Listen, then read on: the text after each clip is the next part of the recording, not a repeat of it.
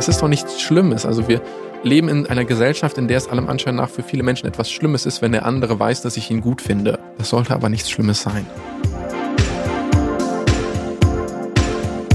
Hallo ihr Lieben, ich bin Lina und ich freue mich sehr, dass ihr heute wieder dabei seid zu einer neuen Folge von Heart to Heart und wir widmen uns heute einem sehr schönen Thema, Flirten und Dating. Und nach den letzten Monaten ist es, glaube ich, etwas, was viele wirklich sehr vermissen und viele auch nicht hatten. Also wir wollen alle irgendwie raus, Blicke austauschen, an jemandem kleben bleiben. Und weil einige von uns aus der Übung sind, haben wir uns gedacht, sprechen wir heute mal mit einem Flirt- und Dating-Coach, der uns so ein bisschen erklären kann, wie man das eigentlich macht. Und ich habe in dieser Episode mit Darius Kamadeva gesprochen. Und zwar haben wir über Phasen, der Beziehung gesprochen, über No-Gos beim Dating. Wir haben natürlich auch sehr viel über das Flirten gesprochen, über Dating-Regeln und noch ganz, ganz, ganz viel mehr. Deswegen schaltet jetzt ein. Ich freue mich sehr und hier ist unser Gast.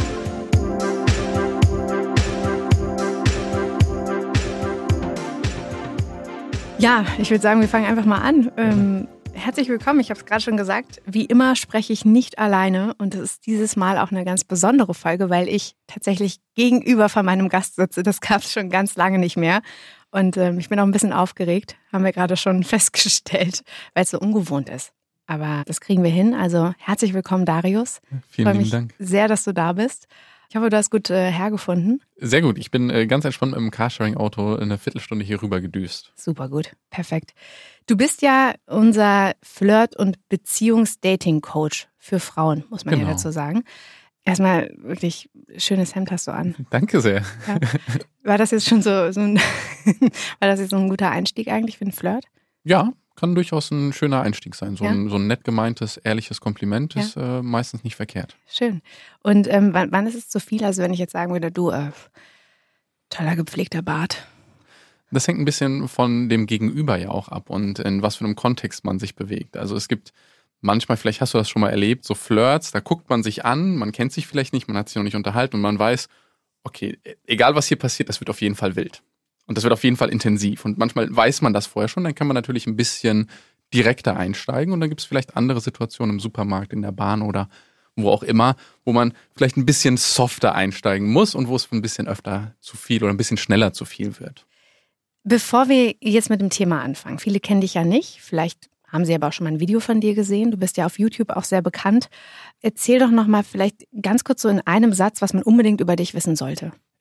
Ich bin seit 15 Jahren Dating- und Beziehungscoach, habe das ganz lange für Männer gemacht, exklusiv, die ersten sechs, sieben Jahre und habe dann die Geschlechter gewechselt, in meiner Arbeit zumindest, und habe jetzt seit sieben Jahren exklusiv für Frauen gearbeitet oder mache das immer noch und habe da eine der größten, wenn nicht sogar die größte deutschsprachige Community rund um das Thema Liebe, Dating und Beziehungen für Frauen aufgebaut. Für alle, die unseren Podcast kennen, wir haben immer so ein kleines Vorspiel. Das ist immer so eine Introfrage, um warm zu werden. Ich würde dir auch sehr gerne eine Frage Gerne. stellen. Das heißt, antworte wirklich einfach das, was dir gerade in den Kopf kommt. Was sind die drei Must-Haves bei einem perfekten Tinder-Profil? Ein gescheites Foto für Männer, wo sie nicht oben ohne sind, sondern tatsächlich äh, sympathisch aussehen.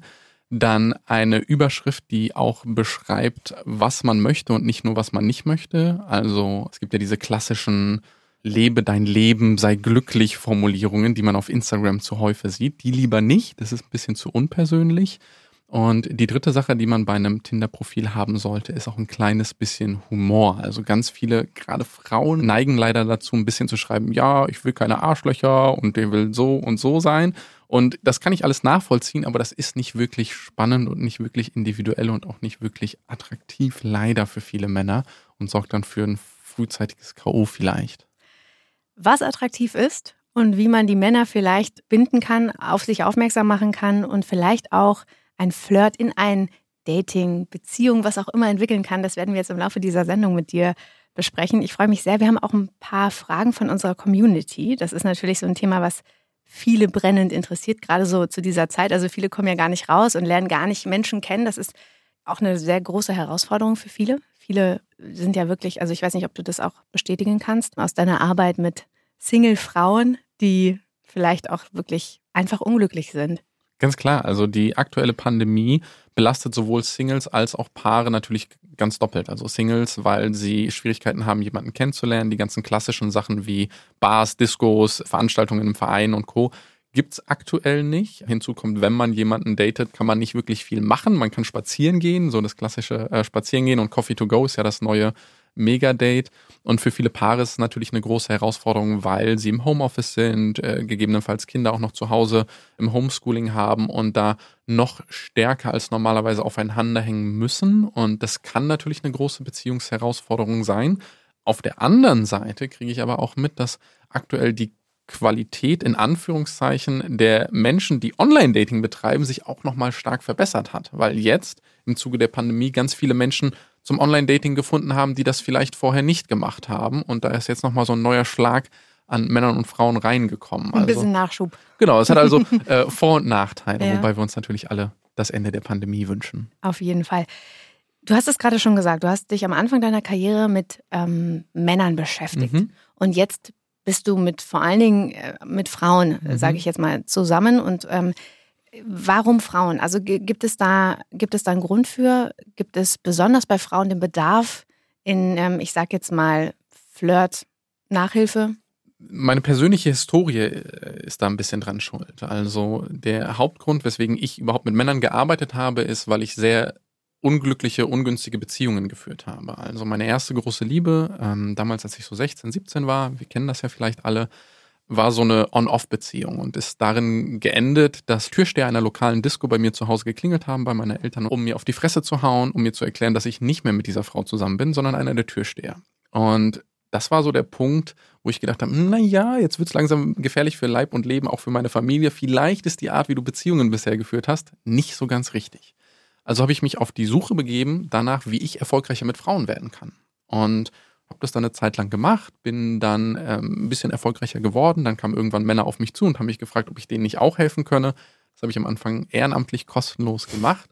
Und irgendwann kamen so viele Anfragen, dass ich gesagt habe, Jungs, ich kann euch nicht helfen, weil ich habe ein Studium, Nebenjob, den ich machen muss, um Geld zu verdienen. Und dann haben die mich gefragt, was ich in meinem Studium Nebenjob verdiene, haben das verdoppelt und haben mir einfach das gegeben, damit ich denen helfe. Das habe ich dann eine Zeit lang gemacht war dann 2010 auch nominiert zum besten Flirt- und Dating-Coach Europas in Los Angeles, Kalifornien, auf der weltgrößten Konferenz, sowas wie die Oscars für Dating-Coaches. Wir wollen alles wissen. Und ja, dann habe ich das eine Zeit lang gemacht, hat auch sehr viel Spaß gemacht. Und dann habe ich vor sieben Jahren meine Freundin kennengelernt, mittlerweile Verlobte. Und dadurch hat sich mein persönliches Interessengebiet ein bisschen verändert. Also weg von, wie lerne ich eine Frau kennen, ähm, wie funktioniert so dieser Flirt, mehr hin zu, wie führe ich denn eine langfristige Beziehung? Wie bin ich denn tatsächlich beziehungsfähig? Und das sind dann Themen gewesen, über die ich angefangen habe zu sprechen, die haben eher Frauen interessiert und nicht so sehr die Männer fairerweise. Und dann habe ich festgestellt, dass es da ein riesengroßes Interesse gegeben hat von Frauen, die wissen wollten, was denken denn Männer und was ist denn bei den Männern los? Und mit meinem Background war das natürlich prädestiniert. Was sind das denn für Frauen, die vor allen Dingen zu dir kommen? Also gibt es da bestimmte Muster? Gibt es Frauen, die immer wieder die gleichen ähnlichen Themen ansprechen? Also sind es vielleicht, ich weiß nicht, besonders erfolgreiche Frauen, äh, schüchterne Frauen? Mm, die kommen erstmal aus jedem soziokulturellen und wirtschaftlichen Background. Also von der klassischen Angestellten hin zur Studentin, zur selbstständigen äh, Steuerfachangestellten meinetwegen oder zur Zahnärztin. Und es gibt natürlich so ein paar Dynamiken, die immer wieder auftauchen. Ähm, gerade heutzutage gibt es viele Frauen, die so unabhängig sind oder sich so unabhängig fühlen und wünschen, dass es ihnen schon wieder schwerfällt, in Beziehung zu gehen, aus Angst abhängig sein zu können von einem Mann, aus Angst verletzt werden zu können, vielleicht weil auch die Mutter irgendwie eine ähm, co-abhängige Beziehung geführt hat und man sich selbst fest vorgenommen hat, ich mache das mal anders. Das ist so eine klassische Dynamik. Und dann natürlich vor allem auch die Themen, ähm, wo Frauen sagen, naja, ich gerate irgendwie immer an Männer, die es nicht ernst mit mir meinen, die nur Sex mit mir haben wollen oder die nach dem zweiten, dritten Date vielleicht das Interesse verlieren und die sich dann fragen, wie, wie schaffe ich es denn weiter? Also ich lerne vielleicht Männer kennen, aber das wird nicht zu einer richtigen Beziehung. Und da steigen wir dann ein bisschen tiefer ein und gucken, wie schaffen wir das denn doch dahin zu kommen. In meiner Vorbereitung auf die Sendung mit dir habe ich natürlich auch ein paar YouTube-Videos geguckt und ehrlicherweise habe ich die aber vorher schon privat geguckt. und das sind so auch teilweise kurze Videos, die man ja. vielleicht ganz gut konsumieren kann, auch mal zwischendurch, mhm. die sehr prägnante, einschlägige Titel haben. Ja. Ich zitiere mal so ein paar. Also sowas wie Schnapp dir den Typen mit diesem idiotensicheren neun-Stufen-Plan. Ja. Oder vier Dinge, die Männer in ihrer Traumfrau suchen. Oder drei Dinge, die du einem Mann niemals sagen solltest. Mhm. Oder in diesen fünf Phasen verliebt sich ein Mann und so bist du für Männer extrem anziehend. Oh, schöne Titel. Ja, die hast du gewählt. Vielen Dank dafür. Ich finde, wenn man die so liest, das macht ja schon Lust auf mehr. Man möchte ja, ja. schon wissen, so als Frau, was steckt dahinter, oder vielleicht auch als Mann. Ähm, oftmals sind es ja Dinge, die man vielleicht auch anwenden kann als Mann. Ne? Fragezeichen, ja. Absolut. Nichtsdestotrotz gibt es scheinbar auch Unterschiede. Ähm, und äh, deswegen lass uns doch mal so ein bisschen anfangen ähm, und im Laufe dieser Sendung auch äh, diese Fragen vielleicht klären, beziehungsweise diese Tipps auch von dir bekommen. Ja. Und du hast es gerade schon so ein bisschen angerissen. Du fängst ja beim Flirt und Dating an und jetzt beschäftigst du dich natürlich auch so ein bisschen damit, wie bin ich oder wie bleibe ich beziehungsfähig und mhm. wie kann meine Beziehung auch langfristig gut funktionieren. Lass uns mal versuchen, da so ein bisschen durchzugehen, mhm. so ganz am Anfang, beim mhm. Date, beim Flirt. Mhm. Dates sind ja eigentlich sehr absurd, ne? Wie findest du eigentlich Dates? Ich finde Dates großartig, wenn man da mit einer vernünftigen ähm, Intention rangeht. Ich habe leider, leider, leider, und ich wiederhole mich da ganz oft, das Gefühl, dass gerade Frauen dazu neigen, in ein Date sehr viel rein zu interpretieren. Das heißt, vor dem Date, vielleicht hat man sich irgendwo kennengelernt oder kennt sich schon so flüchtig und dann kommt es zum ersten Date dann neigen Frauen oft dazu, sich auszumalen, wie das Date verläuft, was ja noch okay ist, aber vielleicht auch auszumalen, wie das zweite, dritte, vierte, fünfte Date verläuft, wie es denn ist, wenn man zusammengezogen ist, wenn man denn dann Kinder hat. Vor dem dann, Date schon? Ja, ja. Wirklich? Und okay. das äh, sorgt dann dafür, dass diese Zukunftsvisionen ähm, mitunter sehr viel Druck erzeugen, weil das Date muss ja dann perfekt sein. Sonst wäre es ja sehr schade, weil diese ganzen Dinge, die ich mir ausgemalt habe, passieren ja nicht. Das heißt, ich verliere etwas, was ich noch gar nicht gehabt habe. Und ich glaube, das erste Date hat genau einen einzigen Zweck. Und zwar herauszufinden, ob ich ein zweites Date mit der Person haben will. Nicht mehr und nicht weniger. Wenn ich mich darauf beruhen kann, dann kann ich auch entspannt ins erste Date reingehen. Und bevor ich ein drittes, viertes, fünftes Date mit jemandem gehabt habe, sollte ich auch gar nicht wirklich darüber nachdenken, ob der Beziehungsmaterial ist oder nicht. Ich kann es ja noch gar nicht wissen. Ich habe ja viel zu wenig Informationen. Wie stehst du denn zu diesem Wort Date? Also ich höre da sehr viel Erwartungsdruck mhm. raus. Das ist ähm, auch etwas, das kann ich auch bestätigen, dass man sich ja schon auch irgendwie was ausmalt. Sollten wir vielleicht das Wort Date austauschen durch ein anderes? Glaubst du, dass das was ändern würde? Hm, es kommt so ein bisschen auf den Kontext drauf an. Ich Spazieren gehen. Ich glaube, ich glaube, dass jeder Mensch und somit auch jede Beziehung äh, einzigartig ist und individuell betrachtet werden sollte. Für manche Menschen ist es super, wenn sie einen klaren Kontext haben, in dem sie sich bewegen, weil sie dann wissen, was sie erwarten sollen. Und dann ist es super, wenn man das Date nennt, weil es irgendwie für beide klar ist, okay, es geht hier darum, irgendwie so eine Mann-Frau-Dynamik, äh, sich da näher zu kommen. Manche setzt das aber auch unter Druck. Für die wäre es besser, wenn man einfach sagen würde, hey, lass uns mal was trinken gehen, meinetwegen. Oder lass uns mal, ich bin da sowieso mit ein paar Freundinnen und ein paar Freunden in der Bar, komm doch auch dazu, um da so ein bisschen Druck hinauszunehmen. Und das ist immer eine individuelle Geschichte. Ich persönlich bin ein sehr direkter Flirter. Ich äh, mag es auch, ähm, da sehr direkt zu kommunizieren. Ich finde, das hat seinen eigenen Charme. Moment, das, du bist doch in einer Beziehung. Ja. Das heißt, du bist dennoch ein direkter Flirter. Mhm, ja, Flirtest du? Ich flirte also natürlich auch mit meiner Partnerin äh, am allermeisten. Äh, und gleichzeitig glaube ich, dass ein Flirt erstmal etwas sehr Unproblematisches sein kann. Das heißt ja nicht zwangsläufig, dass ich jetzt mit dieser Person ins Bett möchte, sondern einfach, dass wir diese humorvolle, lockere Art der Kommunikation pflegen. Das kann ja auch im Vertrieb ganz hilfreich sein manchmal. Wir haben eine Nachricht dazu bekommen und das zielt so ein bisschen darauf ab. Deswegen habe ich hier gerade schon mal geguckt. Ähm, das ist also die Frage, was möchte man eigentlich dann in diesem berühmten ersten Date von sich preisgeben? Mhm. Ich lese das einmal vor. Gerne. Es hat ja auch wieder was mit Erwartungshaltung zu tun. Und zwar, mir ist in der Vergangenheit aufgefallen, dass ich vor allem beim ersten Date mir selbst nicht gerecht werde. Ich werde eine schüchterne, zurückhaltende Frau, die sich nicht traut, sie selbst zu sein. Dadurch habe ich das Gefühl, der Person gar nicht die Chance geben zu können, mich kennenzulernen und dann einen falschen Eindruck zu vermitteln. Wie kann ich meine Aufregung kontrollieren und mehr zu mir selbst stehen? Mich würde hier vor allem die Perspektive eines Mannes interessieren. Ich würde sagen, Darius, das ist die perfekte Frage für dich. Absolut. Das ist ein relativ komplexes Thema, aber wir versuchen es mal ganz leicht runterzubrechen. Ähm, zum einen haben viele Menschen die Vorannahme, sie müssen etwas Bestimmtes tun, um attraktiv zu sein, weil so wie sie eigentlich ganz natürlich sind, vielleicht zu Hause gerade aus dem Pyjama geschlüpft, sind sie nicht gut genug. Deswegen haben sie so diesen Drang, sich verstellen zu müssen, besonders cool, besonders locker, charmant wirken zu wollen. Das ist aber nicht so hilfreich und das ist ganz, ganz oft sehr tief in uns drinne. Die äh, Medien, sozialen Medien, Make-up-Industrie und so weiter, die fördern diese Grundannahme leider Gottes bei Frauen nochmal mehr.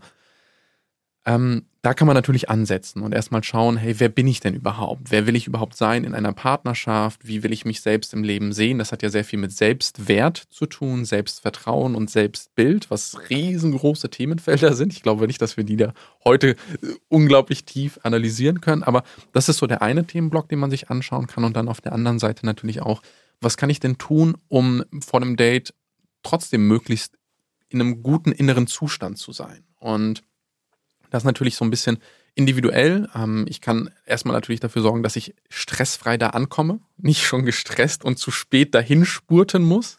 Ähm, ich kann natürlich schauen, was tut mir generell gut, um mich selbstbewusst und souverän zu fühlen. Manche Menschen sind eher auditiv veranlagt, denen hilft es vielleicht bestimmte Musik zu hören. Äh, andere Menschen sind vielleicht äh, kinästhetisch veranlagt, denen hilft es vorher irgendwie nochmal Yoga zu machen, um sich zu entspannen oder was auch immer. Was mir persönlich am allerbesten hilft, ist ähm, eine ganz simple Meditationstechnik, die Zwei-Minuten-Meditation. Und was ich da mache, ist, wenn ich auf dem Weg zum Date bin, fahre, keine Ahnung, mit dem Auto meinetwegen, habe geparkt auf dem, Park, äh, auf dem Parkplatz und bevor ich jetzt aussteige, nehme ich mir nochmal zwei Minuten Zeit, um anzukommen. Die erste Minute nehme ich mir Zeit, schließe die Augen, atme in Ruhe tief durch, atme sehr bewusst, um erstmal hier anzukommen und parke alle anderen Themen, die jetzt für das Date nicht relevant sind, also das, was ich noch einkaufen muss, was ich auf der Arbeit noch Projekt machen muss, dass ich die Kinder abholen muss, alles ist für die nächsten anderthalb Stunden für die Zeit des Dates nicht relevant. Die parke ich bewusst zur Seite, um erstmal emotional im Hier und Jetzt anzukommen. Und dann in der zweiten Minute nehme ich mir nochmal Zeit, mir bewusst zu machen, mit welchem Gefühl möchte ich jetzt in die Situation reingehen? Mit welcher Intention? Warum ist mir das besonders wichtig? Wie möchte ich sein? Möchte ich ein geöffnetes Herz haben, lustig, charmant, verführerisch, sexy, lasziv, vielleicht auch und versuche so ein bisschen in dieses Gefühl reinzugehen, um dafür zu sorgen, dass ich diesen ganzen emotionalen Ballast, der sich vielleicht über den Tag über angesammelt hat, weil mir da jemand die Vorfahrt genommen hat, weil der Chef mir auf die Nerven gegangen ist oder was auch immer passiert ist, den tue ich erstmal zur Seite und komme erstmal im Hier und Jetzt an. Und das hört sich ganz, ganz simpel an, aber wenn man das erstmal gemacht hat, wird man feststellen, das macht einen riesengroßen Unterschied, auch wenn man Freunde trifft, eine Präsentation halten muss oder andere einfach wichtige Veranstaltungen hat, die jetzt gerade die volle Aufmerksamkeit fordern. Die Frage bleibt ja dennoch, vielleicht auch anschließend, wie offen möchte ich sein? Klar. Ne? Das, äh, da haben wir auch direkt eine Frage von einem Mann bekommen, der fragt, wie bringe ich sie dazu, mehr aus sich herauszukommen und mehr Offenheit zu zeigen? Glaubst du, dass das auch ein Problem ist von Frauen, da vielleicht ein bisschen vorsichtig zu sein, nicht zu viel von sich zu zeigen? Und wie geht man damit um? Also was ist die perfekte, in Anführungszeichen, Grenze? Ich glaube, dass es kein rein weibliches Problem ist, sondern dass es eher ein menschliches Problem ist. Ähm, wir alle haben Erfahrungen in unserer Vergangenheit gemacht, die uns emotional verletzt haben. Wir haben uns geöffnet, haben jemandem ein Kompliment gemacht, Liebe gestanden oder was auch immer und haben dafür Zurückweisung erfahren. Ähm, Frauen nochmal aus einem anderen Kontext heraus als Männer. Männern wird ganz oft gesagt, hey, sei nicht so ein Weichei, heul nicht so rum, ein Indianer kennt keinen Schmerz und so weiter. Und für Frauen ist natürlich auch ähm, ein ganz anderes Sicherheitsrisiko vorhanden. Also ich kriege das auch regelmäßig zurückgemeldet von Frauen, die bei mir im Einzelcoaching sind oder in meiner Mentoring-Gruppe, dass sie mitunter auch einfach Angst haben, Männer zu daten, weil wir haben alle mitbekommen, es gab das ganze MeToo-Movement, ähm, es gibt immer wieder Sexismus-Skandale, die aufploppen, tatsächlich ähm, strafrechtlich problematische Dinge, die passieren, die tatsächlich Frauen einfach mehr anders betreffen als Männer, sage ich mal. Und ähm, da ist es natürlich nicht verkehrt, einen gewissen sicheren Raum zu schaffen. Ähm, vielleicht auf dem ersten Date nicht sofort alles bekannt zu geben, vielleicht auf dem ersten Date denjenigen nicht zu, direkt in die eigene Wohnung zu holen und so weiter. Ähm, gleichzeitig ist der einfachste Weg, ähm, Menschen dazu einzuladen, dazu zu inspirieren, sich emotional zu öffnen und Vertrauen zu fassen, indem ich mich selbst emotional öffne und eine vertrauensvolle Person bin. Das heißt, indem ich anfange, von mir selbst zu erzählen, indem ich ähm, vielleicht auch etwas erzähle, was mir selbst ein bisschen unangenehm ist, zeige ich der anderen Person, hey, ich bin auch nur ein Mensch, ich bin verletzlich und ich zeige mich dir, weil ich dir mit einem Vertrauensvorschuss ähm, so ein bisschen Vertrauen schon entgegenbringe. Und in den allermeisten Situationen wird der andere, die andere dann auch ein bisschen leichter folgen können. Ähm, aber ich kann da nicht, ich kann das nicht mit Druck herausziehen oder mit Druck herausschieben. Das funktioniert leider nicht. Machen denn viele Frauen, ich, ich sage jetzt immer mal Frauen, weil Klar. du bist ja vor allen Dingen Absolut. auf Frauen spezialisiert, wenn man so möchte, vielleicht auch bewusst, vielleicht sagen sie bewusst zu viel oder bewusst auch zu wenig, um einen bestimmten Effekt zu erzeugen. Also dieses strategische, hm. dieses Gaming. Ja. Wie, was ist da deine Erfahrung? Ähm, leider Gottes gab es in der Redaktion von vielen Frauenmagazinen ähm, sehr viele ungebildete und unwissende Redakteure oder Redakteurinnen, die so spannende Tipps rausgehauen haben, wie du darfst dich nicht vor drei Tage nach dem Date melden und Co. Ähm, diese Tipps, um hart zu kriegen zu sein, um quasi das Objekt der Begierde zu bleiben, um gejagt werden zu können, halte ich für sehr schwierig. Ich glaube nicht, dass das wirklich funktioniert. Zumindest Warum nicht?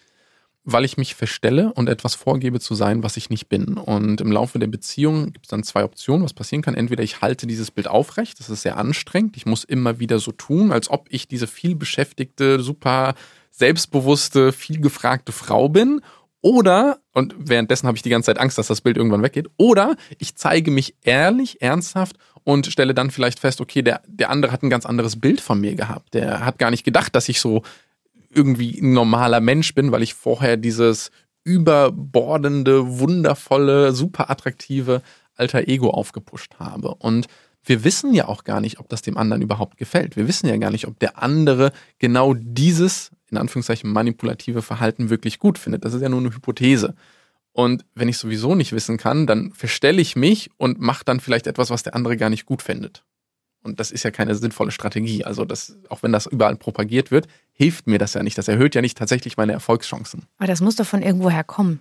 Also es ist ja nicht etwas völlig hausgemachtes. Ja klar, also wenn jemand äh, emotional abhängig ist und mir die ganze Zeit hinterher rennt, äh, ist das natürlich nicht allzu attraktiv. Ganz klar. Und aus dieser Logik heraus hat man gesagt, naja, dann machen wir einfach genau das Gegenteil.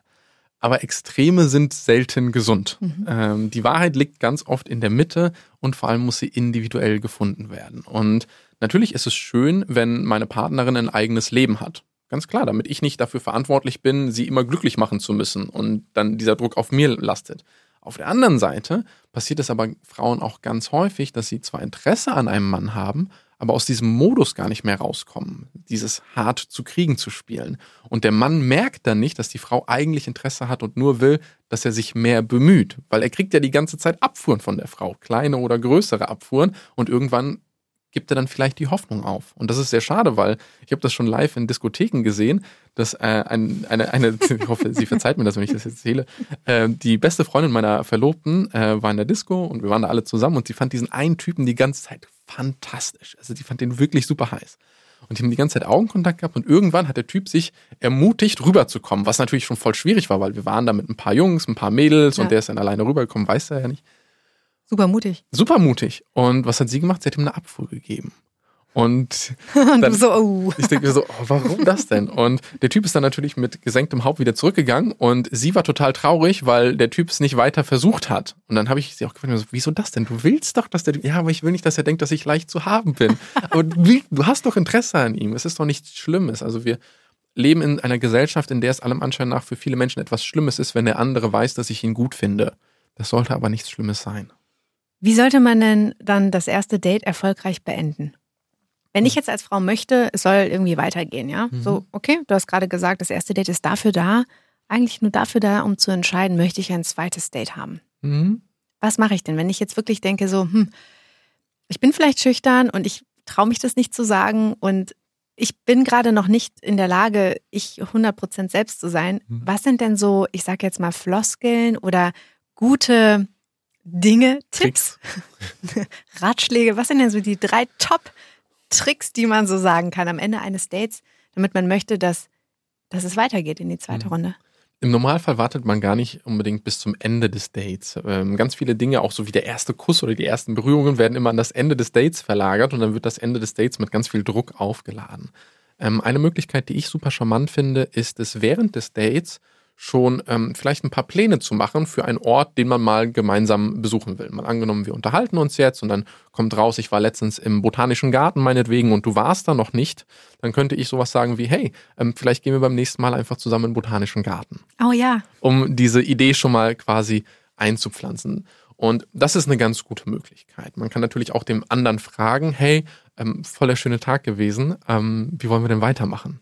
Zum Beispiel, um den Ball so ein bisschen dem anderen liebevoll anzubieten und ihm die Möglichkeit zu geben, dann die Führung zu übernehmen. Das ist genauso wie nach der Telefonnummer zu fragen. Viele Frauen trauen sich ja nicht beim Flirt dann nach der Telefonnummer zu fragen.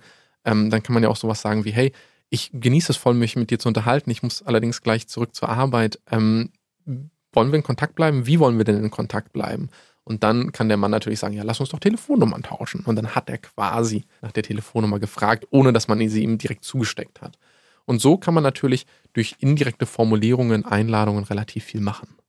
Dieses Thema mit der Telefonnummer, das ist ja auch so eine klassische ähm, Dating-Rule, sag ich mal. Ähm, warum ist das denn so? Warum, weil du gerade gesagt hast, viele Frauen trauen sich nicht nach der Telefonnummer zu mhm. fragen. Was steckt dahinter?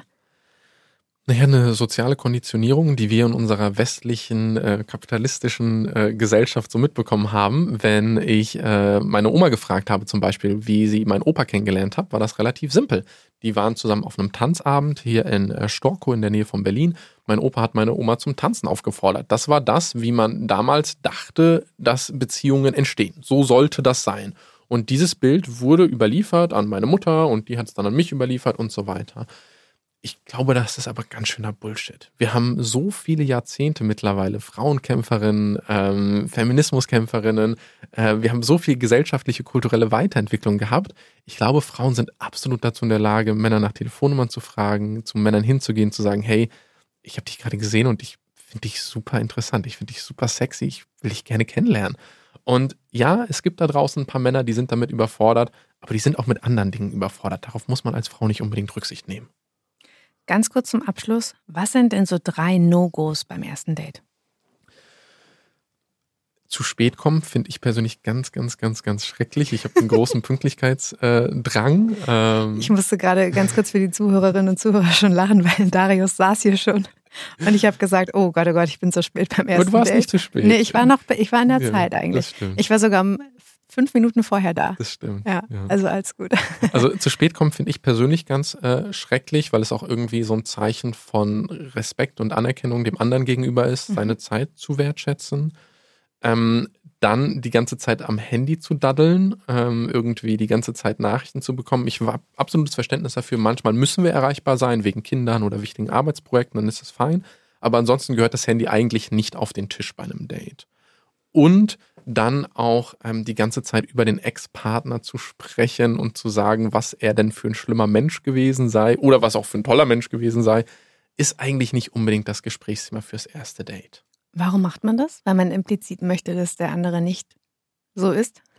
Es kann ganz viele Gründe haben. Natürlich, äh, weil man nicht will, dass der andere so ist, kann ein ganz großer Grund sein, weil man die Befürchtung hat, dass der andere so ist. Nicht nochmal. Äh, manchmal auch einfach, um zu zeigen, dass man schon mal eine Beziehung gehabt hat und dass man keine eiserne Jungfrau vielleicht ist. Manchmal auch einfach aus Unbedachtheit, weil man sich nicht in die Position des anderen hineinversetzt und gar nicht äh, etwas Schlechtes damit meint. Also manchmal ist man ja auch mit den Ex-Partnern vielleicht sogar befreundet, weil man Kinder hat oder Nachbarn ist oder wie auch immer.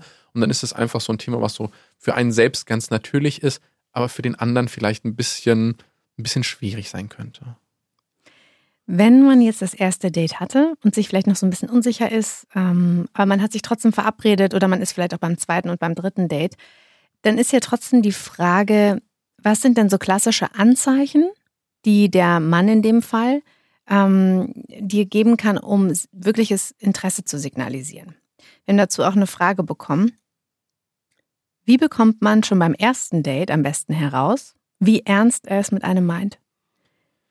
Ich glaube, dass man das beim ersten Date nur sehr schwer herausfinden kann, weil der Mann es ja selbst noch gar nicht wissen kann. Also lass uns mal nicht beim ersten Date festhalten, mhm. vielleicht auch beim ne, zweiten, dritten, wie auch immer, aber eher so auf diese Anzeichen mhm. gehen. Ähm, was gibt's denn da so? Deine Top 3 Tricks.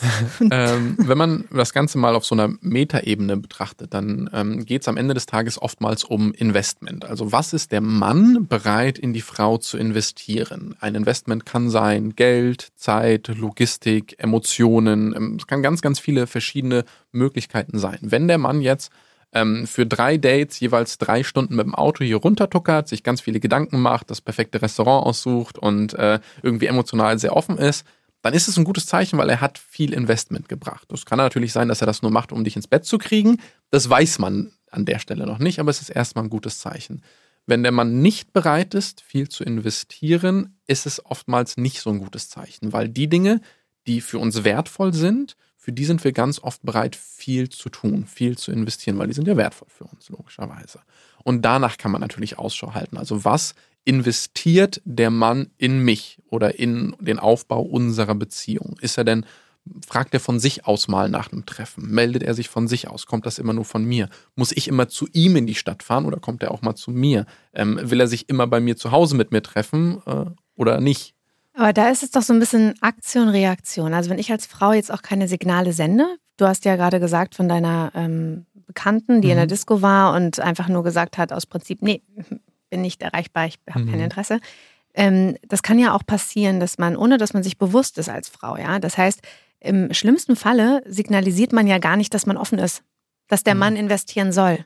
Ja gleichzeitig haben wir gerade von zwei, drei Date-Situationen entstanden. Also ich gehe davon aus, wenn Menschen zwei, drei Dates miteinander haben, dann ist so ein gewisses Grundinteresse im Normalfall da. Annehmen, ja. ähm, aber klar, es kann natürlich sein, dass ich als Frau ähm, gar nicht genug Signale aussende. Also wenn eine Frau äh, zehnmal signalisiert hat, dass sie Interesse hat, kann man davon ausgehen, dass der Mann das vielleicht zwei oder dreimal mitbekommen hat, wenn es hochkommt. Das heißt, ähm, da sind natürlich auch Frauen angehalten, ähm, sich selbst auch wieder ein bisschen mehr zu öffnen, selbst von diesem ähm, Protest, Podest der schwer zu kriegenden ein bisschen runterzukommen und zu schauen, hey, wie können wir uns denn ernsthaft auf Augenhöhe begegnen? Wie kann ich denn auch ernsthaft zeigen, hey, ich habe Interesse an dir? Das heißt aber nicht, dass ich sofort mit dir in die Kiste steige. Oder nur weil ich dir sage, dass du ein geiler Typ bist, heißt es nicht, dass du bei mir leichtes Spiel haben wirst. Du musst schon immer noch deinen ganzen Charme spielen lassen. Und als Frau ist es natürlich immer schön, wenn ich den anderen dazu einlade, mehr von dem zu tun, was ich haben möchte. Wie kann das aussehen? Wenn der Mann zum Beispiel sagt, hey, ähm, was hältst du denn davon, wenn ich am Mittwoch zu dir komme? Und das ist vielleicht das zweite Date, ich will das aber eigentlich noch nicht. Dann kann ich natürlich sagen, nee, das will ich nicht, das ist mir zu schnell. Oder ich könnte sagen, naja, wenn du weiterhin so charmant und äh, verführerisch bist, überlege ich mir, ob ich dich beim vierten Date vielleicht mit zu mir nehme. Dann habe ich zwar auch Nein gesagt, habe ihm aber gleichzeitig kommuniziert, hey, ich mag dich, habe ihm ein indirektes Kompliment gemacht und ihn dazu eingeladen, mehr von dem zu zeigen, was ich gerne in unserer Beziehung haben möchte. Das heißt, ich setze dadurch ein paar Rahmenbedingungen, anstatt einfach nur abzublocken und äh, zuzumachen.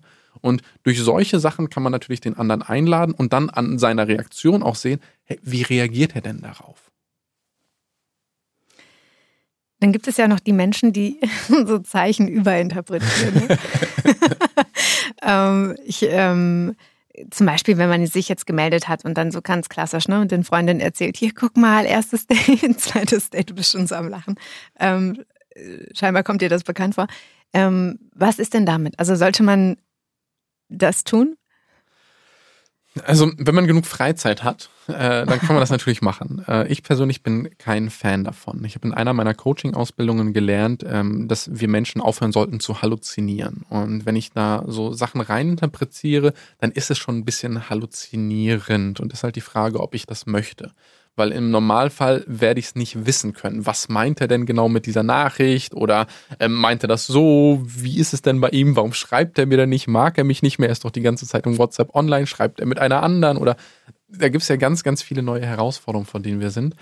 Ich habe mir abgewöhnt, Zeit in sowas zu investieren, weil ich glaube, dass sie uns nur unsicherer macht und dass sie keinerlei wirklichen Informationszugewinn bringt. Wenn ich was wissen will und nicht wirklich weiß, wie der andere dazu steht, dann muss ich im Zweifelsfall diese Person fragen. Im Optimalfall bei einem physischen Treffen und nicht via WhatsApp, weil wir wollen ja auch ehrliche Beziehungen in der Realität finden und nicht nur Online-Textbeziehungen. Lass uns mal so ein bisschen weitergehen. Klar. Angenommen, man hat sich jetzt vielleicht zwei, drei, vier, fünf Mal getroffen und alles ist fühlt sich gut an und, und als Frau denkt man so, ach Mensch, ja, irgendwie ist das schon, schon mehr und ich, ich habe Bock, irgendwie den noch näher kennenzulernen.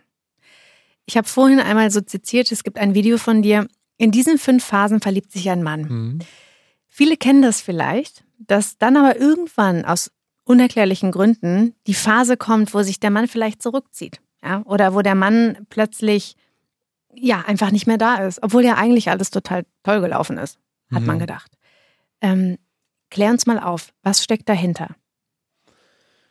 Auch da gibt es natürlich ganz, ganz unterschiedliche Gründe, die dafür sprechen können. Wenn man es stark verallgemeinern möchte, ähm, dann liegt es oftmals daran, dass der Mann gerade mit seinem eigenen Leben einfach sehr, sehr viel zu tun hat. Ähm, gerade wenn man frisch verliebt ist, ähm, ist es ja auch so, dass nicht beide Parteien sich gleich schnell verlieben. Jemand ist vielleicht schon ein bisschen weiter emotional als der andere. Der eine tüftelt noch so ein bisschen aus, der andere ist eigentlich schon Hals über Kopf drinne.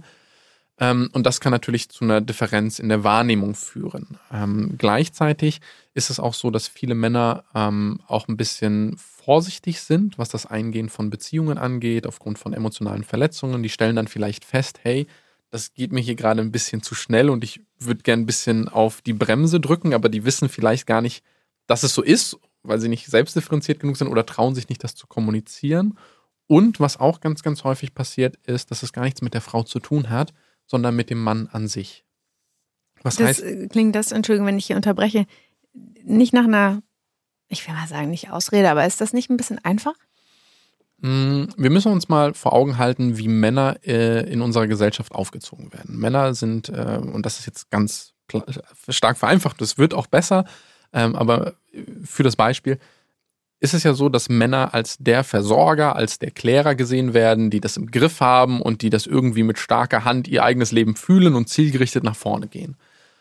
Nun sind wir alle Menschen und manchmal fühlen wir uns vom Leben überfordert. Es passiert eine Umstellung auf der Arbeit, wir verlieren den Job oder werden befördert oder degradiert oder wie auch immer oder irgendwas sonst passiert, familiär. Es gibt etwas, was wir gerade zu tun haben, was sehr wichtig ist, was unabhängig von der Frau ist, die wir gerade daten, was uns aber gerade überfordert. Wir haben aber oftmals nicht gelernt, diese Überforderung, emotionale Überforderung zu kommunizieren. Erst recht nicht zu Frauen, die wir gerade frisch kennenlernen. Wir erzählen das oftmals als Männer nicht mal unseren besten Freunden. Und was dann passiert ist, dass wir Männer das Bedürfnis bekommen, erstmal dieses Problem lösen zu müssen. Was auch immer das für ein Problem sein mag. Und um das zu lösen, ziehen wir uns ganz oft in uns selbst zurück schotten uns quasi nach außen ab, um mehr wieder dahin zu kommen, dass wir das Gefühl haben, Herr unseres Lebens zu sein und nicht noch emotional abgelenkt zu werden durch eine gerade neu entstehende Beziehung. Und das mag eine Ausrede sein, weil Männer eben nicht gelernt haben, da emotional umzugehen. Und ich finde, wir Männer sollten das lernen. Gleichzeitig ist, spiegelt es aber die Lebensrealität von ganz, ganz vielen Männern dar. Jetzt könnte man doch einfach dahin gehen und sagen, ich bin mir dessen bewusst, und ich kann es einfach kommunizieren. Mhm. Und ich kann der Frau einfach ja sagen, was Sache ist. Ja, das wäre wundervoll, wenn wir das könnten, ja. Warum machen viele Männer das nicht? Ja, aus ähnlichen Gründen, weswegen die äh, eine Frau äh, nervös wird bei einem ersten Date und sich nicht gar nicht traut, sich wirklich selbst zu zeigen, aus Angst verletzt werden zu können, aus Angst nicht genug sein zu können, aus Angst ähm, als Weichei oder nicht richtiger Mann wahrgenommen werden zu können, weil sie noch nicht genug Vertrauen in die Frau haben, aber noch viel schlimmer, oftmals nicht genug Vertrauen haben in sich selbst, um sich wirklich verletzlich zu zeigen, weil das ist eine große Herausforderung für viele Männer. Und dann wollen sie vielleicht nicht noch eine weitere Baustelle haben, weil wenn man sich jetzt vorstellt, da ist ein Mann, der hat vielleicht gerade eine Trennung hinter sich, hat vielleicht noch ein Kind mit der Frau oder wie auch immer, hat da sowieso schon mit dieser Trennung voll die Riesenbaustelle, das zu lösen. Dann muss er noch umziehen oder was auch immer gerade machen. Und dann kommt noch eine andere Frau, die sich gerade nicht genug von ihm gesehen fühlt, was ich absolut nachvollziehen kann. Aber das ist vielleicht eine Baustelle, die will er sich nicht sofort ans Bein binden. Und da ist natürlich wie in allen anderen Beziehungsthemen wichtig, gut miteinander zu reden. Mhm. Auch wirklich als Frau zu sagen, vielleicht, hey, ich verstehe das, dass du dich gerade nicht genug um mich kümmern kannst, habe ich Verständnis für. Ich finde, du bist ein klasse Typ und ich will dich auf jeden Fall wiedersehen und gleichzeitig möchte ich dir den Raum geben, dass du dich um deine Sachen kümmern kannst. Gibt es denn etwas, was ich tun kann, um dich dabei zu unterstützen? Das klingt ja perfekt. Ja. So soll es sein. Das wäre schön. Nein, das klingt so einfach. Ja. Perfekt gibt es nicht. Aber das klingt ja wirklich, ähm, wenn man das beherzigen würde, glaube ich, ähm, würde, würden viele, ähm, wären da viele an einer anderen Stelle wahrscheinlich. Ne? Wahrscheinlich, ja. Ähm, lass uns nochmal bitte ganz kurz auf diese Phasen eingehen. Ähm, wir haben dazu auch eine Frage bekommen. Und zwar, äh, seit drei Monaten am Daten, aber er ist nicht bereit für eine Beziehung. Dranbleiben? Oder wird das nie was? Fragezeichen. Hm. Ähm, diese Phasen, ja, äh, die ich gerade schon nochmal ganz kurz ähm, zitiert habe aus deinem Video, ähm, ohne dass wir darüber gesprochen haben, was sind denn diese Phasen? Vielleicht kannst du da mal so ein bisschen drauf eingehen. Also nur um ähm, einmal klar zu machen, wie läuft das denn ab und was kommt da vielleicht, egal in welcher Phase ich gerade bin, vielleicht auf mich zu, um mhm. das ein bisschen besser einordnen zu können. Normalerweise, wenn wir Menschen äh, uns in jemanden verlieben, ist das so, dass die aller, allererste Phase erstmal das Interesse ist. Das heißt, wir fühlen uns zu jemandem hingezogen, wir fühlen uns von seiner Attraktivität, wie auch immer, in irgendeiner Art und Weise angezogen. Das ist die Phase der Interesse. Dann kommt ganz normalerweise die Phase des Vertrauens. Also wir lernen uns ein bisschen besser kennen und ähm, sorgen dafür, dass wir uns auch vielleicht mal tieferen Gesprächsthemen widmen, äh, mal ein bisschen verletzlicher werden und so weiter. Dann gibt es äh, die Phase der Leidenschaft, der Sexualität, ähm, wo wir dann vielleicht auch intimer miteinander werden und uns da näher kennenlernen. Und dazwischen, also das sind so die drei Hauptphasen, kann es natürlich auch noch zu so Rückzugsphasen kommen oder dann nach der sexuellen Phase dann auch irgendwann ähm, zur Partnerschaft, was dann die fünfte Phase, die Phase des Verliebtseins oder des Innenpartnerschaft sein, sein könnte. Und da gibt es natürlich an allen möglichen äh, Etappen Stolpersteine, über die man stolpern könnte. Also es kann sein, dass der Mann äh, oder dass ich es als Frau nicht schaffe, ähm, die Dinge, die mich einzigartig machen lassen, die mich interessant sein lassen, zu kommunizieren weil ich das Gefühl habe, Männer wollen sowieso nur Sex von mir und die ganze Zeit bin ich auf der Hut und traue mich gar nicht, mich da zu öffnen, weil die wollen ja sowieso nur Sex von mir.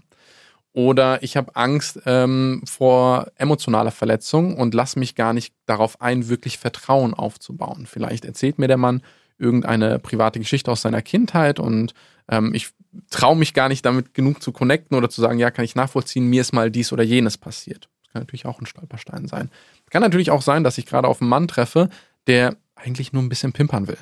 So, es ist ja auch nichts Schlimmes daran, wenn man einfach nur zwanglos Sex haben will. Es gibt ja auch viele Frauen, die zwanglosen Sex haben wollen.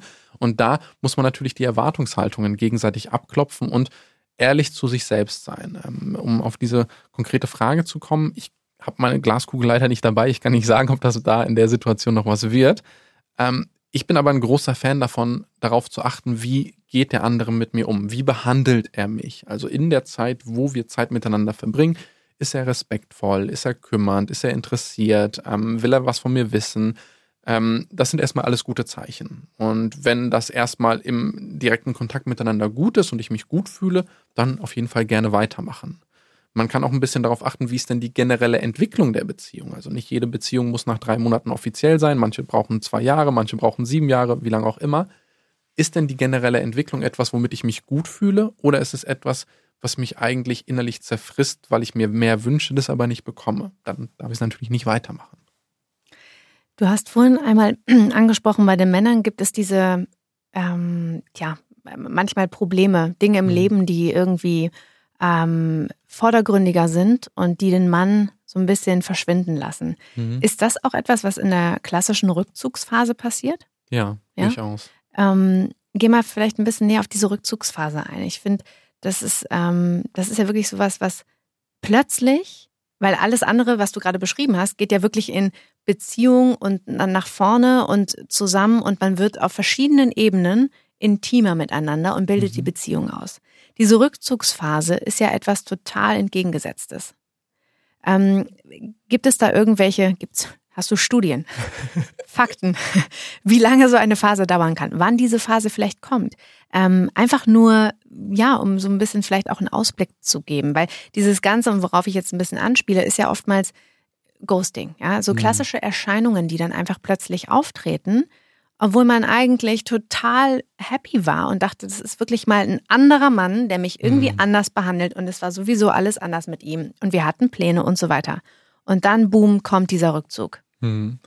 Äh, meines Wissens nach gibt es keine äh, statistisch signifikanten Studien, die das äh, über ein breiteres Spektrum untersucht haben. Und gleichzeitig gibt es natürlich verschiedene Lebensphasen. Also wenn ich ähm, jetzt mit Anfang 20 date, gibt es natürlich ähm, vielleicht gerade berufliche Herausforderungen, Abschluss des Studiums, ähm, neuer Job, neue Stadt, die sehr überbürdend sein können, wenn ich in die Zeit gehe, so Mitte 30 bis Mitte 40. Das ist so die Phase, wo äh, bei vielen Männern auch sowas wie eine Midlife-Crisis ansetzt, die natürlich problematisch sein kann in so einem Kontext, die dafür sorgen kann, dass er sich zurückzieht. Ähm, und wenn es dann ein bisschen später wird, kann es natürlich auch sein, dass dann ähm, ja mehr Todesfälle auch dazu kommen, je später das äh, Leben wird. Ähm, und gleichzeitig muss man es immer individuell betrachten. Man muss einfach schauen, was für einen Mann date ich denn da gerade. Also, wenn der Mann mir auf dem ersten Date gerade erzählt, er hat sich vor acht Wochen von seiner Partnerin getrennt, er ist gerade im neuen Job und ist gerade am Umziehen, dann könnte das ja schon das erste Indiz dafür sein, dass es später zu Herausforderungen kommen könnte. Das ist kein No-Go, das muss auch kein Stoppschild sein, aber das ist etwas, was ich im Hinterkopf behalten sollte. Und dafür gibt es wiederum äh, spannende Studien. Wenn wir Menschen jemanden frisch kennenlernen, dann verändert sich unser Hormonhaushalt so krass, so stark, dass diese rosarote Brille, von der man spricht, tatsächlich hormonell messbar wird. Und was passiert da? Unser Körper ist ein Wunderwerk der Evolution. Der hat nämlich festgestellt, dass wenn wir uns beim frisch kennenlernen so ein bisschen zwei Augen zudrücken und uns ein bisschen besser äh, zeigen auch noch, als es tatsächlich der Realität entspricht, dann haben wir höhere Chancen, Babys zu bekommen und das ist gut für den Erhalt unserer Spezies. Und deswegen haben wir in dieser Verliebtheitsphase ganz oft ein selektives Hören. Das kann man sogar messen. Das heißt, selbst wenn der andere sagt, das sind potenzielle Probleme, dann hören wir das oftmals gar nicht und wir zeigen uns selbst auch oftmals noch ein kleines bisschen besser, als wir eigentlich vielleicht sind, weil der andere soll uns ja mögen. Und das geht uns allen so und das ist auch absolut legitim. Aber diese erste Verliebtheitsphase geht halt auch normalerweise sowas zwischen drei und neun Monaten. Und dann nimmt das wieder ein bisschen ab und es wird ein bisschen mehr zu tatsächlicher gelebter Realität. Und das kann dann manchmal enttäuschend sein. Mhm. ähm, du hast es sehr schön erklärt. Ähm, ich möchte sehr gerne auf diese Abschlussphase einmal zu sprechen kommen. Klar. Also was passiert denn dann eigentlich, wenn das jetzt alles total gut gelaufen ist? Da haben wir auch eine Frage zu bekommen. Und zwar, das ist die letzte Phase, die du angesprochen hast. Mhm. Äh, die fünfte Phase. Mhm. Die, wie hast du es genannt? Beziehungs Beziehungsphase. Beziehungsphase. Und zwar hat eine Followerin geschrieben und gefragt, wieso tut sich unsere Generation, in Klammern Jungs, so schwer damit, sich zu binden? Ich möchte so ein bisschen auf die, auf diesen Abschluss kommen, ja? Mhm. So, was ist denn jetzt dieses letzte bisschen? Also Rückzugsphase erfolgreich überstanden, mehrere Dates, man datet sich schon über einen längeren Zeitraum und irgendwie ist klar, da ist jetzt was. Mhm.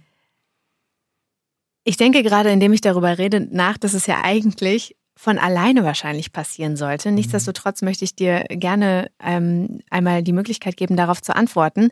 Ähm, erstmal, ist es so, dass sich unsere Generation weniger binden möchte? Also äh, dieses klassische Commitment? Nein, das glaube ich nicht. Ich glaube, Menschen haben nach wie vor ein ähnlich hohes Bedürfnis, sich zu binden, aber die Ansprüche sind gestiegen. Also ich habe mit ganz vielen Ehepaaren gesprochen, die goldene Hochzeiten hatten, also 50 Jahre oder länger zusammen gewesen sind. Und ich habe sie gefragt, wie habt ihr es denn geschafft? So, wie habt ihr es denn geschafft? Und das Hauptding ist, sie haben einfach nicht aufgegeben. Und wenn man sie dann fragt, wieso seid ihr denn damals zusammengekommen, dann kommt man ganz, ganz spannende Antworten. Meine Oma und mein Opa, mein Opa ein großartiger Mensch, meine Oma auch ein großartiger Mensch. Ich habe sie gefragt, wieso hast du dich denn damals für den Opa entschieden? Und dann hat sie gesagt, naja, es war ein schmucker Mann und ähm, der war ein vernünftiger Mann und ja, der hat mich zum Tanzen aufgefordert und dann waren wir eben zusammen. Das heißt, die, die Anforderungen, die Frauen heutzutage an Männer haben, sind massiv gestiegen. Und gleichzeitig ist es für Menschen nicht mehr notwendig, in Beziehung zu sein. Also vor 50 Jahren noch, als Deutschland noch geteilt gewesen ist, gab es diese soziale Absicherung für alleinerziehende Frauen gar nicht. Das heißt, selbst wenn meine Oma hätte sich trennen wollen, wo hätte sie denn hingehen sollen? Und der Grund, weswegen Menschen heute zusammenkommen, ist oftmals viel differenzierter und viel freier. Wir entscheiden uns also frei dazu, in Beziehung zu gehen oder eben nicht. Früher war da viel mehr Zwang. Zwang zusammenzukommen, um nicht sozial ausgestoßen zu werden, weil man mit 23 noch nicht verheiratet gewesen ist, meinetwegen. Die Ansprüche waren ganz anders. Bleib doch mit dem Stefan zusammen, der arbeitet bei der Sparkasse, da hast du einen sicheren Job, der kann für dich sorgen. Und diese ganzen Sachen waren ja früher mal anders. Und jetzt darf der Mann aber gut gepflegt sein, charmant, intelligent, humorvoll, gebildet, ähm, interessiert, irgendwie belesen, künstlerisch und so weiter. Aber das ist ja schon viel mehr. als man damals vielleicht hatte. Ja, Ne, absolut. Wenn man auch mit den eigenen Eltern oder wie du auch mit den Großeltern redet. Aber wie ist denn jetzt trotzdem dieser Zusammenhang zwischen Commitment mhm. und auch Ansprüchen? Mhm. Ähm, weil es gibt ja äh, tatsächlich viele, vor allen Dingen, das ist ja immer so ein vermeintliches Großstadtphänomen. Es gibt ne, ganz viele Menschen und ganz viel Ablenkung und so weiter und so fort. Und vielleicht äh, wartet auch der nächstbessere ähm, Klar. gleich in, äh, um die Ecke. Ähm, was hält uns davon ab? Also warum haben wir, was, was ist, steckt denn dahinter? Ist es Angst? Ähm, Angst und die fehlende Notwendigkeit. Es ist nicht mehr notwendig, dass wir in einer Partnerschaft sind. Wir können auch als Single ein fantastisches Leben leben. Früher ist das nicht möglich gewesen und wir haben uns dann mehr dazu gezwungen, entweder uns selbst oder andere haben uns tatsächlich dazu gezwungen, in Beziehung zu gehen. Heutzutage kommen die Eltern nicht mehr und sagen, ey, entweder du bist jetzt mit dem Stefan zusammen oder ich enterbe dich. Das passiert im Normalfall nicht mehr. Und dadurch haben wir natürlich jetzt viel mehr Freiheit zu entscheiden, will ich das oder will ich das nicht. Und weil es uns so gut geht, wollen wir natürlich auch nicht, dass die Beziehung unser Leben schlechter macht. Und wir haben überhaupt erstmal den Luxus, darüber nachzudenken, ob eine Beziehung diesen Einfluss auf unser Leben hat oder nicht. Als meine Großeltern in Beziehung gegangen sind, das war kurz nach dem Zweiten Weltkrieg, die haben ganz andere Sorgen gehabt. Das war nicht so wie heutzutage wo man sich dann denkt, na ja, er hat jetzt aber in WhatsApp nicht seit zwei Stunden geantwortet, obwohl er dreimal online gewesen ist. Nee, mit dem kann ich nicht zusammen sein. Das gab es früher alles nicht. Bevor wir jetzt so lang, ganz langsam, ganz langsam zum Ende kommen, diese, dieses eine Video, Das hat sie angetan. dieser eine Titel, ähm, dieses vier Dinge, die Männer in ihrer Traumfrau suchen. mhm. Was ist es denn?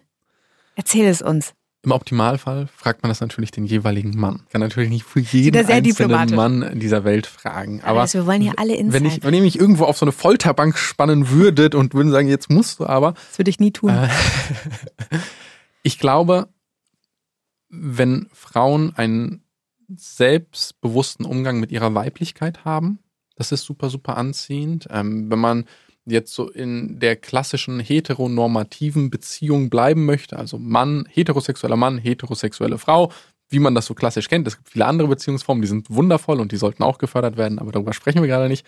Wenn man in dieser Beziehung ist, dann gibt es da so gewisse Dynamiken. Und damit der Mann sich wirklich männlich fühlen kann, braucht er an seiner Seite eine Frau, die sich auch weiblich fühlen kann und auch mit ihren weiblichen ähm, Vorteilen, und das sind nicht nur die, die rein körperlichen, sondern auch ein bisschen mehr, die damit auch selbstbewusst umgehen kann. Gerade in unserem Kulturkreis ist es ja so, dass Frauen immer mehr dazu trainiert werden, beruflich erfolgreich zu sein, unabhängig zu sein und viele dieser etwas klassisch männlicheren Charaktereigenschaften anzunehmen.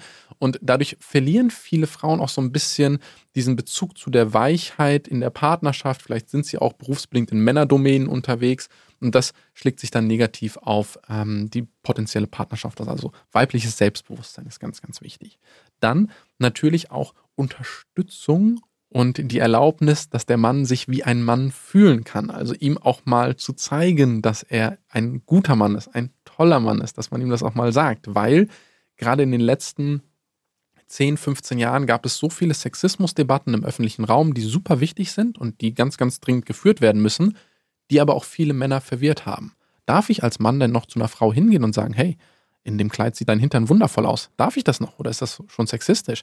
Darf ich zu einer Frau hingehen und sagen, hey, bezaubernde Augen, die passen sehr gut zu deinem Kleid. Darf ich das oder darf ich das nicht? Das wissen wir Männer oftmals nicht und es ist eine große Entlastung für uns, wenn die Frau gemeinsam mit uns einen Raum schafft, in dem wir Mann und Frau sein dürfen. Dann Integrität finde ich ganz, ganz, ganz wichtig. Also auch dem anderen mal zu zeigen, was mag ich nicht, auch die Beziehung mal zu belasten, wenn der andere etwas sagt, was mir nicht gefällt, auch wirklich zu sagen, hä, nee, das sehe ich aber ganz anders. Denn wenn eine Beziehung nicht belastet wird, wird sie auch niemals belastbar und auch niemals so, dass sie auch langfristig halten kann. Und die vierte Sache, ja, ist am Ende des Tages auch ein bisschen individuell, aber so eine gewisse Verführungskunst äh, kann da sicherlich auch nicht schaden. Ich möchte sehr gerne zum Ende noch einmal auf diese Dating-Regeln eingehen. Klar. Da haben wir schon so ein bisschen drüber geredet. Ähm, hast du so Dating-Regeln, von denen du sagst, so klassische, ne, die aus den Magazinen, Hm. die trotzdem total Sinn machen? Und wenn ja, welche sind das? Ich denke jetzt hier gerade, ich kann ja mal ganz kurz Hm, vorlesen. gerne. Du kannst ja sagen, so, mm, nee, ja, ja. Ähm, kein Sex beim ersten Date. Bullshit. 48-Stunden-Regel. Mach dich rar. Willst du Nee. gelten, mach dich selten. Bullshit. Okay. Man muss den ersten Schritt machen Also irgendjemand muss den machen, ja. Wer auch immer den macht. als Frau. nee, Nee, der nee, nee, der, der Mann, sorry, der Mann, der Mann steht ja hier, Nee, der es Mann. kommt auch immer darauf an, was man als ersten Schritt interpretiert. Also es gibt ja auch äh, erste Schritte, die Frauen machen können und dem Mann trotzdem das Gefühl geben, dass er den ersten Schritt gemacht hat. Mhm. Wie macht man das? Mm, mal angenommen, Diskotheken oder Bars hätten wieder offen und wir würden, äh, du würdest einen Mann sehen, den du super spannend findest und möchtest ihn gerne kennenlernen. Dann ähm, könntest du beiläufig an ihm vorbeilaufen und äh, ihn dann fragen, hey, sorry, ähm, ich bin das erste Mal hier in dem Club, ähm, weißt du, an welcher Bar der beste Barkeeper arbeitet, meinetwegen. Und dann sagt er, ja, nein oder wie auch immer, sagt irgendwas und dann gehst du weg und beim Weggehen drehst du dich nochmal um, weil der wird ja auf jeden Fall hinterher gucken und beim Weggehen drehst du dich nochmal um und lächelst ihn nochmal an. Und Moment, das, klingt wie aus so einer richtig schlechten Filmszene. Ja, ist es auch ein bisschen. Aber was dadurch passiert ist, der Mann hat das Gefühl, die Erlaubnis bekommen zu haben, dich anzusprechen, den ersten Schritt zu machen. Ah. Das heißt, du hast quasi den ersten Schritt gemacht. Es wirkt aber nicht so. Es wirkt so ein bisschen zufälliger. Und dadurch kann der Mann dann den ersten Schritt in Anführungszeichen machen. Das ist ja natürlich ein sehr plakatives Beispiel, aber sowas kann man natürlich Ja. Verstanden. Ja. Ähm, der Mann meldet sich nach dem ersten Date zuerst. ja, kann er machen, wenn er Lust drauf hat. Aber die Frau kann sich auch nach dem ersten Date melden, wenn sie das will. Der Mann bezahlt das Essen. auch das. Also ich mache das gerne. Ich glaube, dass das schön ist. Ich bezahle einfach, aber ich bezahle auch gerne für andere Menschen. Also es geht nicht nur um Dates. Ähm, kann man machen, wenn man das als Frau nicht möchte, ähm, kann man natürlich sagen, okay, du bezahlst das Essen und ich bezahle später die Drinks. Und dann kann man es wieder ausgleichen.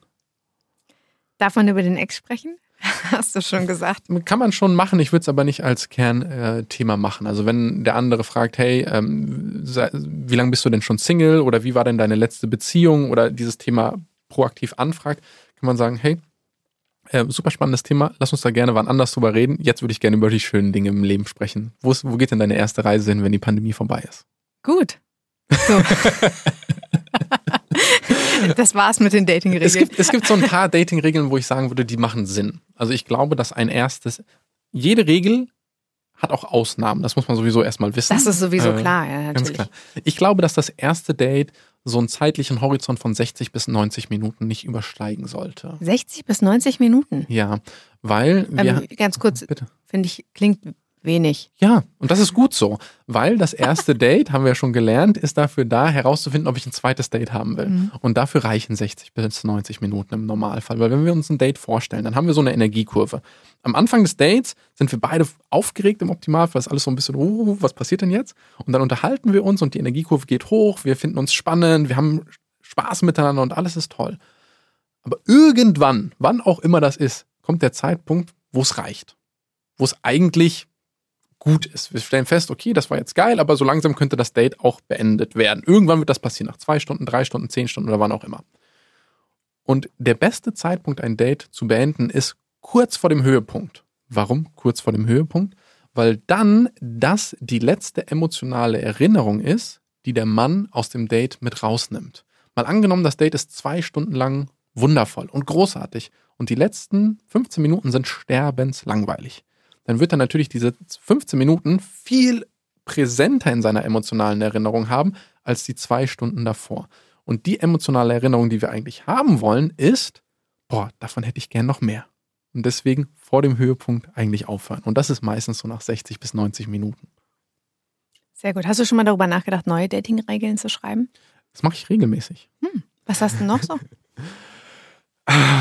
Naja, Wir wollen ja hier die ganzen Insider-Tipps. das kommt immer so ein bisschen auf den Kontext drauf an. Also, wenn ich jetzt natürlich mich frisch in eine Partnerschaft bewegen möchte, dann sollte ich erstmal dafür sorgen, dass ich mir Gedanken darüber mache, wer müsste ich denn sein, damit ich ganz natürlich attraktiv auf meine Zielgruppe wirke. Ähm, viele Menschen machen sich Gedanken darüber, wen will ich denn haben? Was ist denn mein Traummann? Der muss so sein, so sein, so sein, so sein. Aber die wenigsten Menschen fragen sich, wer ist denn die Traumfrau meines Traummannes? Das ist aber ganz wichtig, sich das zu fragen, weil wenn ich diese Frau wäre, dann würde ich ja auf ganz natürliche Art und Weise meinen Traummann anziehen. Ganz oft bin ich diese Frau aber noch nicht und da ist eine gewisse Differenz. Und diese Differenz gilt es zu schließen. Und je mehr ich die Traumfrau meines Traummannes werde, umso natürlicher kann ich einfach ich selbst sein und der andere fühlt sich von mir angezogen. Also wer ist die Zielgruppe meiner Zielgruppe? Ist eine ganz zentrale Frage oder Dating-Regel. Bei all diesen ja, Strategien, äh, Tipps und Tricks und so weiter, das ist, ähm, da geht es doch aber eigentlich nur um eins, oder? Die Liebe. Die intuitive Liebe, glaube ich. Ja, und die Chemie. Darauf möchte ich eigentlich zu sprechen kommen. Deswegen ist so die Frage, warum braucht es denn, und ganz vielen Dank, nicht falsch verstehen, aber Menschen wie dich, ja, also Flirt- und, und Dating-Experten mhm. und, und Coaches. Also warum müssen wir in diesem Bereich gecoacht werden? Weil wir oftmals den Bezug zu dem intuitiven Wissen, zu dieser emotionalen Weisheit, die unseren Gefühlen innewohnt, verloren haben. Wir haben das einfach nicht gelernt an ganz, ganz vielen Stellen. Wir hatten durch unsere abwesenden Väter vielleicht, durch unsere unglücklichen Mütter, die in einer unglücklichen Ehe gefangen sind, nicht unbedingt die Rollenmodelle, die notwendig gewesen wären, dass wir einen selbstbewussten, souveränen Umgang mit unserer inneren Intuition gelernt hätten. Ganz oft wissen wir schon, da fühlt sich was nicht richtig an. Hm, wir ignorieren es halt. Hm. Wir ignorieren es halt ganz oft. Und das ist ein riesengroßes Problem. Und das, was ich mache, ist auch nicht, also ich sage nicht, dass ich ein Dating-Experte bin. Viele sagen das über mich, aber das impliziert für mich, dass ich weiß, wie es richtig ist. Das weiß ich aber nicht. Was ich tatsächlich mache, ist es, Menschen dabei zu helfen, herauszufinden, was für sie richtig ist. Ich gebe dir ein Beispiel. Ich habe ähm, den Winter 2019 auf 2020 habe ich in Asien verbracht, vier Monate ohne meine Verlobte. In dieser Zeit von vier Monaten haben wir original fünfmal miteinander telefoniert. Das ist für viele Paare viel zu wenig. Die müssen sich immer morgens und abends hören, meinetwegen. Für uns wäre das viel zu viel. Für uns ist das richtig. Ich würde jetzt aber niemals auf die Idee kommen, jemandem zu sagen, hey, wenn ihr vier Monate voneinander physisch getrennt seid, dürft ihr nur fünfmal miteinander telefonieren. Das ist eine ganz andere Baustelle.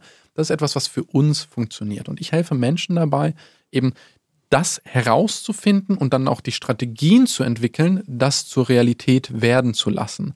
Und ich glaube, dabei brauchen wir Menschen einfach genauso Hilfe, wie wir manchmal Fitnesstrainer brauchen, wie wir Mathelehrer brauchen und andere Menschen brauchen, die uns einfach an ihrer Erfahrung teilhaben lassen.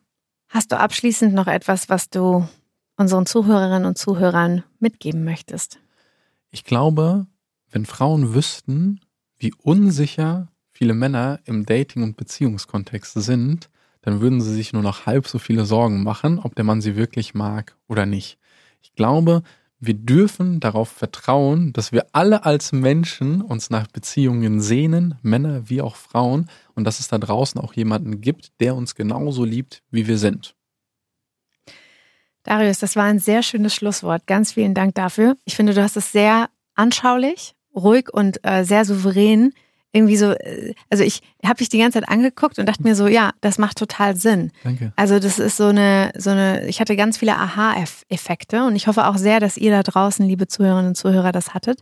Deswegen, wenn ihr noch Fragen dazu habt, wenn ihr noch weitere Anregungen habt, Mitteilungsbedürfnisse, was auch immer, schreibt uns sehr gerne am podcast.amoroli.com und ähm, oder auch auf Instagram sehr gerne. Nimmt Bezug zu der Folge und schaut auch gerne mal bei Darius Kamadeva auf dem YouTube-Kanal. Vor allen Dingen, das hast du ja gesagt, da bist du ja, ja ne, da sieht man diese äh, tollen Videos mit diesen Namen. Hast du dir diese Namen eigentlich ausgedacht? Woher kommt das? Die, das würde ich gerne wissen. Die, die aller, allermeisten. Ähm, unser YouTube-Kanal, mein YouTube-Kanal ist tatsächlich das, worüber mich, man mich am meisten kennt. Wir haben natürlich auch eine Webseite, dariuskamadeva.de ähm, relativ simpel zu merken.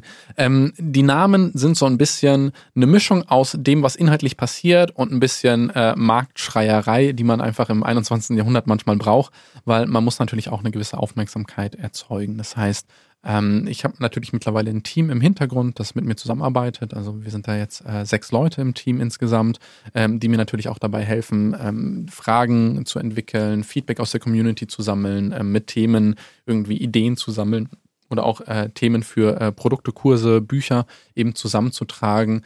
Ähm, aber am Ende des Tages habe ich für alles mein Go gegeben und schäme mich nicht. ich finde, du hast gar keinen Grund, dich zu schämen. Ganz vielen Dank, Darius. Schön, dass du da warst. Hat mich sehr gefreut. Und an euch da draußen habt einen wundervollen Tag und bis bald.